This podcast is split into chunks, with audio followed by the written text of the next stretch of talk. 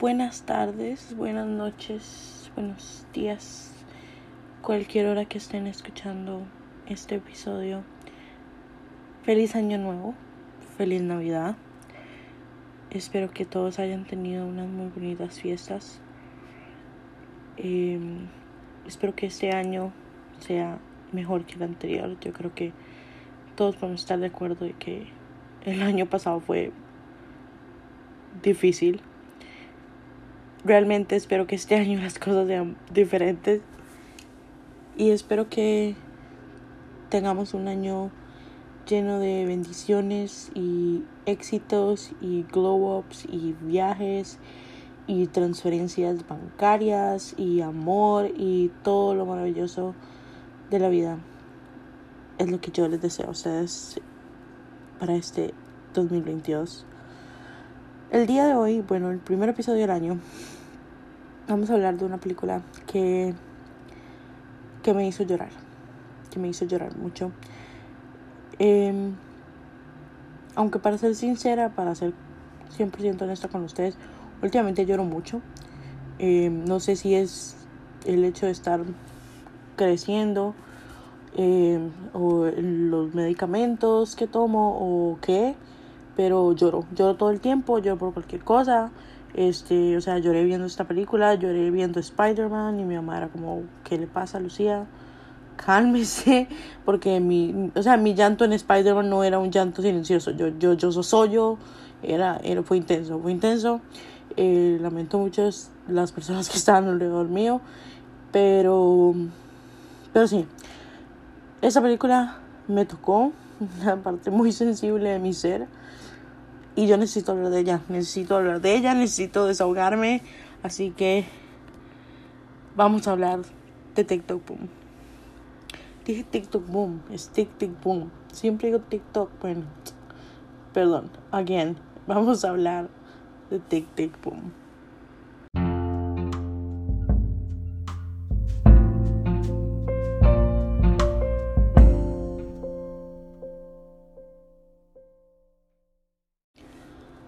Una vez dije en un episodio, que es de hecho hace un par de episodios, dije que a veces en la vida teníamos la suerte de que cuando menos lo esperábamos y más lo necesitábamos, llegaba una película a nosotros casi que como caída del cielo.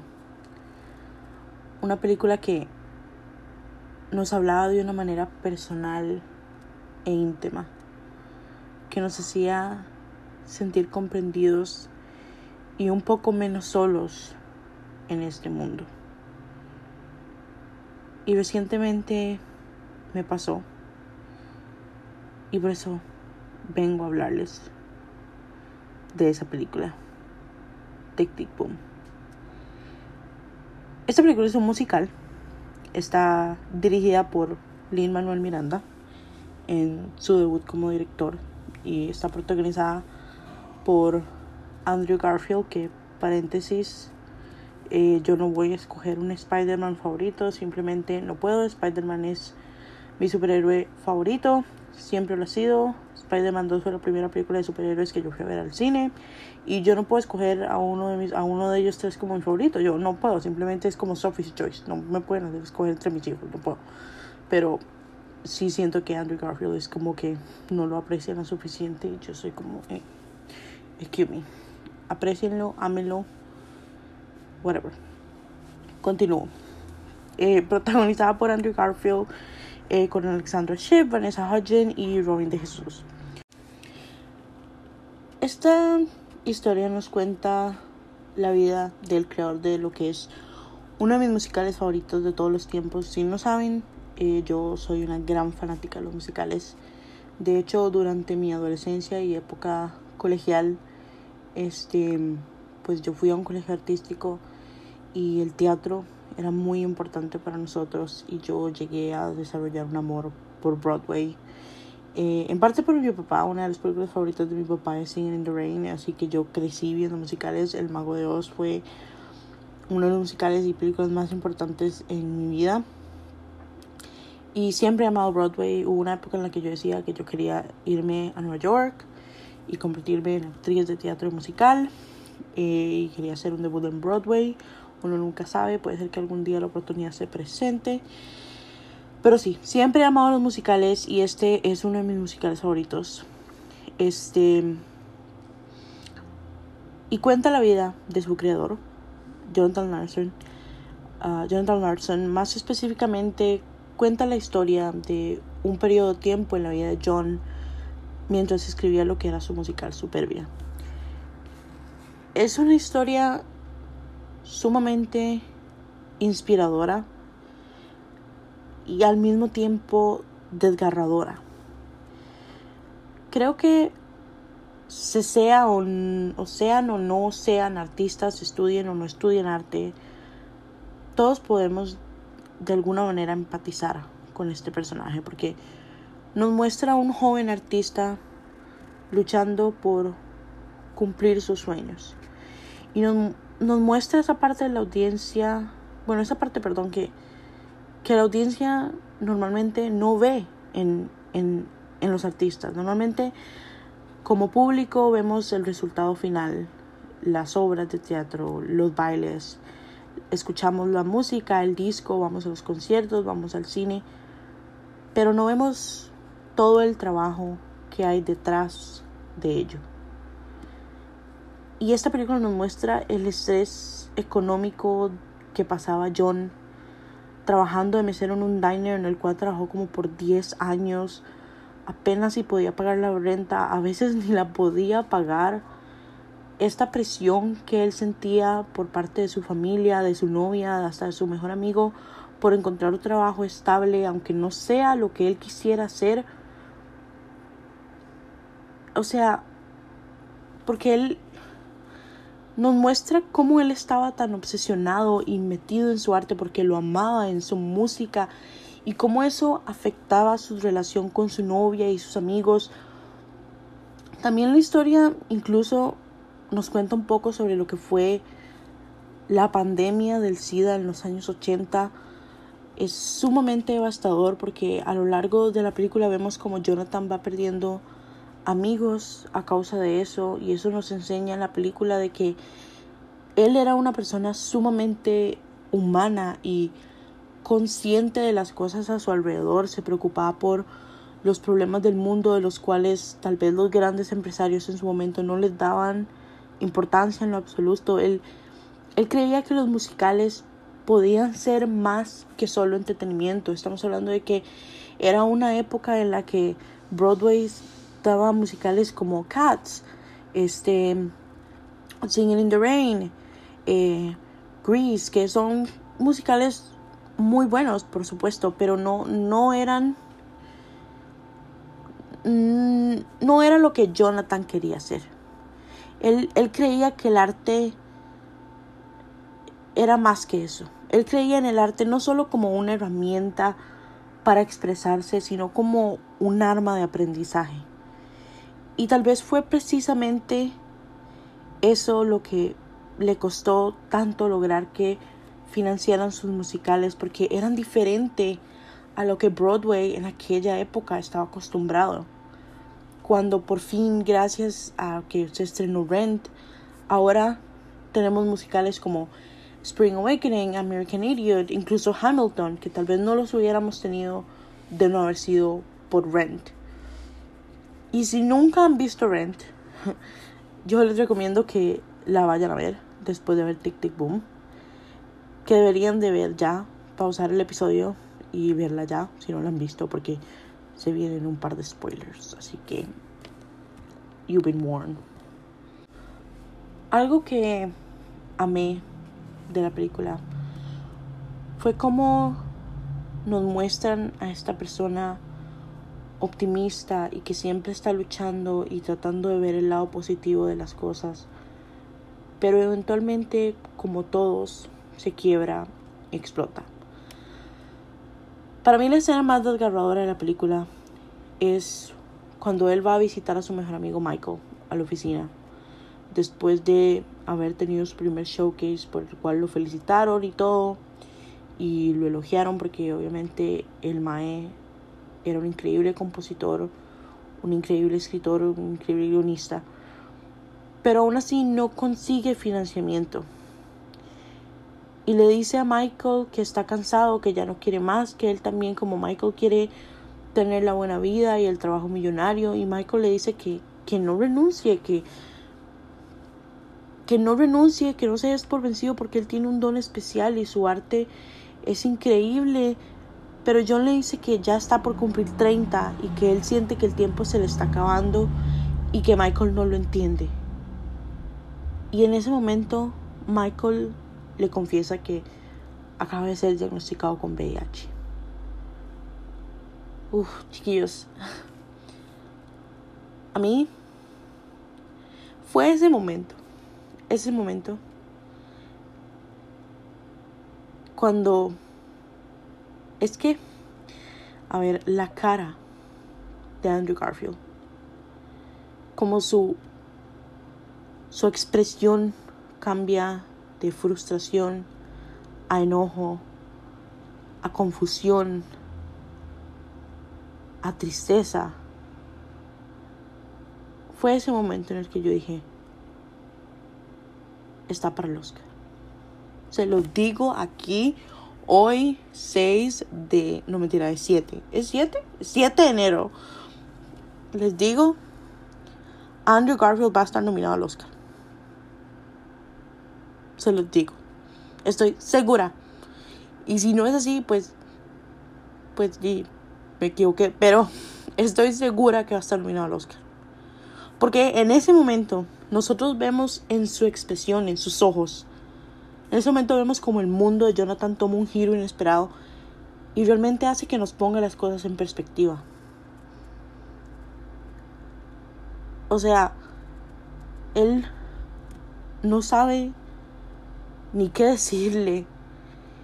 Y la siguiente secuencia que tenemos es esta canción de Jonathan hablando sobre su amistad con Michael cómo conoció a Michael, ellos dos audicionando para musicales en el colegio, cómo los dos se enamoraron del arte, cómo fueron juntos a la universidad, cómo llevan prácticamente toda su vida juntos. Cuando Michael le confesó que era gay, todas esas cosas. Y vemos ese sufrimiento que tiene Jonathan porque él se siente impotente, se siente desesperado y tiene miedo porque en aquella época no sabíamos cómo tratar el VIH, no existía cura, bueno, no, existe cura, no había un tratamiento realmente 100% efectivo, era algo nuevo. Y, Jonathan sabe que muy probablemente Michael muera.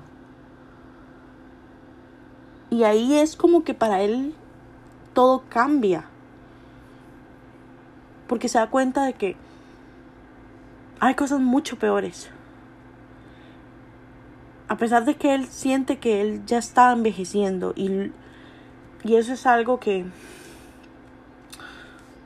que yo lo entiendo completamente. Ese sentimiento de sentir que uno está creciendo, que uno está llegando a cierta edad y no ha logrado hacer ciertas cosas o cumplir ciertas expectativas que la sociedad, la familia nos impone.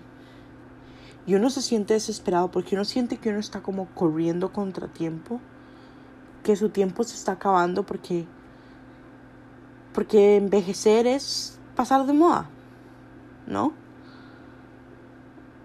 Al menos así es como como él lo ve, que está perdiendo que su tiempo se le está agotando para lograr cumplir sus sueños, pero cuando ocurre esto, todo cambia.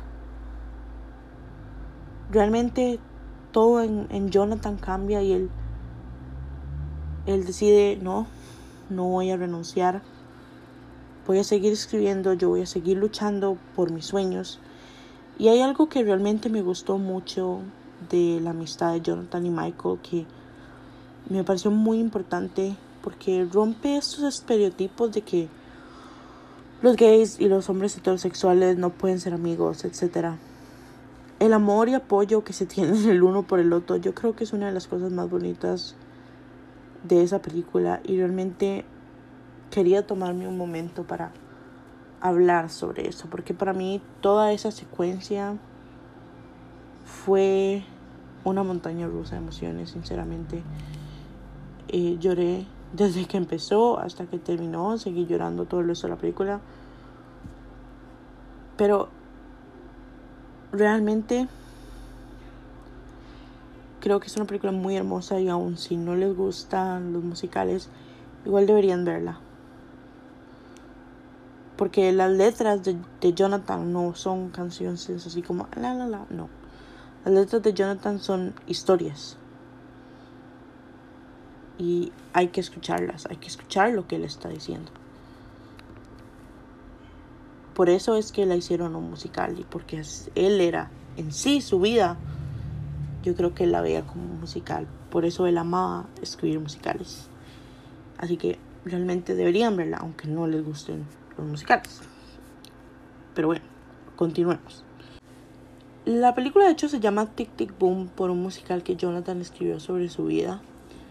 Es medio autobiográfico. Él decía que él sentía un reloj en su cabeza que le decía que, que su tiempo se acababa. Y lamentablemente fue así. Y es interesante cuando uno se pone a pensar cómo la vida, el universo, Dios, en lo que sea que crean, cómo a veces trabaja, ¿no? Ya ven que en 1996, una noche antes del estreno en teatro Rent, Jonathan murió. Ni siquiera llegó a cumplir los 40. Y me disculpo si lo pronuncio mal el término médico, pero no soy médico. Eh, él murió a causa de un eneurisma de aorta. Fijo lo mal, sorry. Ya que él padecía de eh, síndrome de Marfan que nunca se le fue diagnosticado. De hecho dicen que él iba a los ensayos de la obra y constantemente se sentía mal y él iba al hospital y le decían que era como por puro estrés porque le daban como dolores de cabeza y cosas así y le decían que no, que era estrés, etc.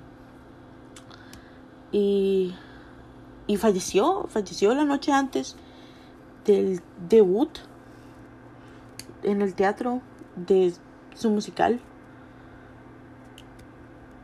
Y eso de una forma... Eso es muy triste. Es realmente muy triste el hecho de que no pudo estar ahí. Sin embargo, de alguna forma, eso atrajo un, un montón de audiencia y Ren terminó haciendo su gran debut en Broadway. Que para hacerles una pequeña explicación así rápidamente de musicales, Está Broadway, está Off Broadway, que no es la avenida principal de Broadway, pero hay muchos teatros en Nueva York, hay muchísimos teatros.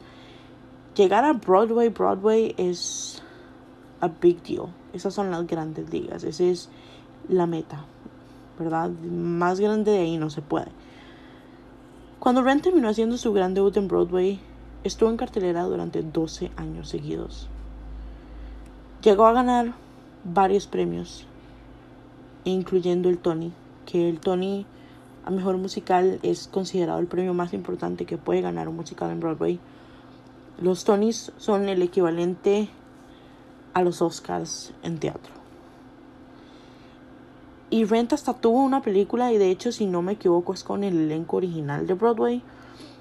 Y lamentablemente Jonathan no pudo ver su sueño hecho realidad en vida, pero dejó un gran legado detrás. Rent fue uno de estos musicales en los cuales artistas jóvenes y minorías se sentaron en las butacas y por primera vez en mucho tiempo se sintieron comprendidos, se sintieron identificados, se sintieron representados. Estamos hablando de que Rent tiene todo, tiene personajes latinos, personajes negros, este gays, bisexuales, lesbianas. Este, no puedo recordar en este momento si el personaje de Ángel era transexual o si ya él era este si era travesti, no puedo recordarlo exactamente. Debería de volverla a ver, de hecho, pero siento que si la vuelvo a ver puede llorar otra vez, porque como dije, yo lloro mucho últimamente, pero fue una película que tuvo muchísima representación y tocó muchísimos corazones. Y él no solamente nos dejó su arte, pero una gran lección de vida, que nunca debemos darnos por vencidos con nuestros sueños, no importa lo difícil que se pongan las cosas, ni cuántas veces nos digan no. Si nos caemos, nos volvemos a levantar. Ese es mi mensaje de Año Nuevo. Y así es como quiero que todos vivamos este año. Como Jonathan Larson vivió su vida, siempre luchando por sus sueños. Hoy digo, gracias Jonathan Larson y viva la vie poème.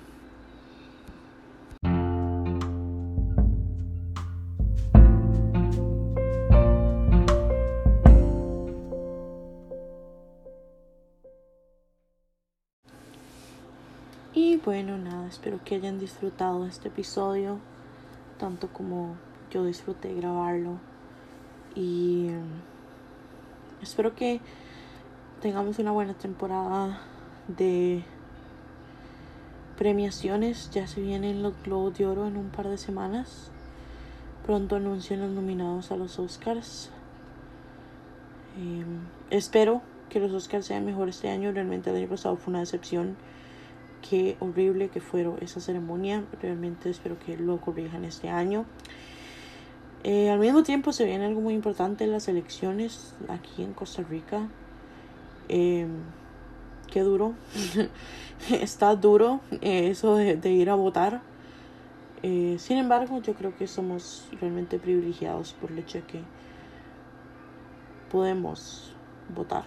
Así que nada, llévense eso con ustedes, llévense este episodio y espero que tengan una muy bonita semana, fin de semana, día, noche.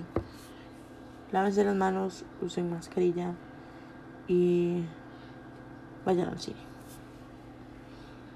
Adiós.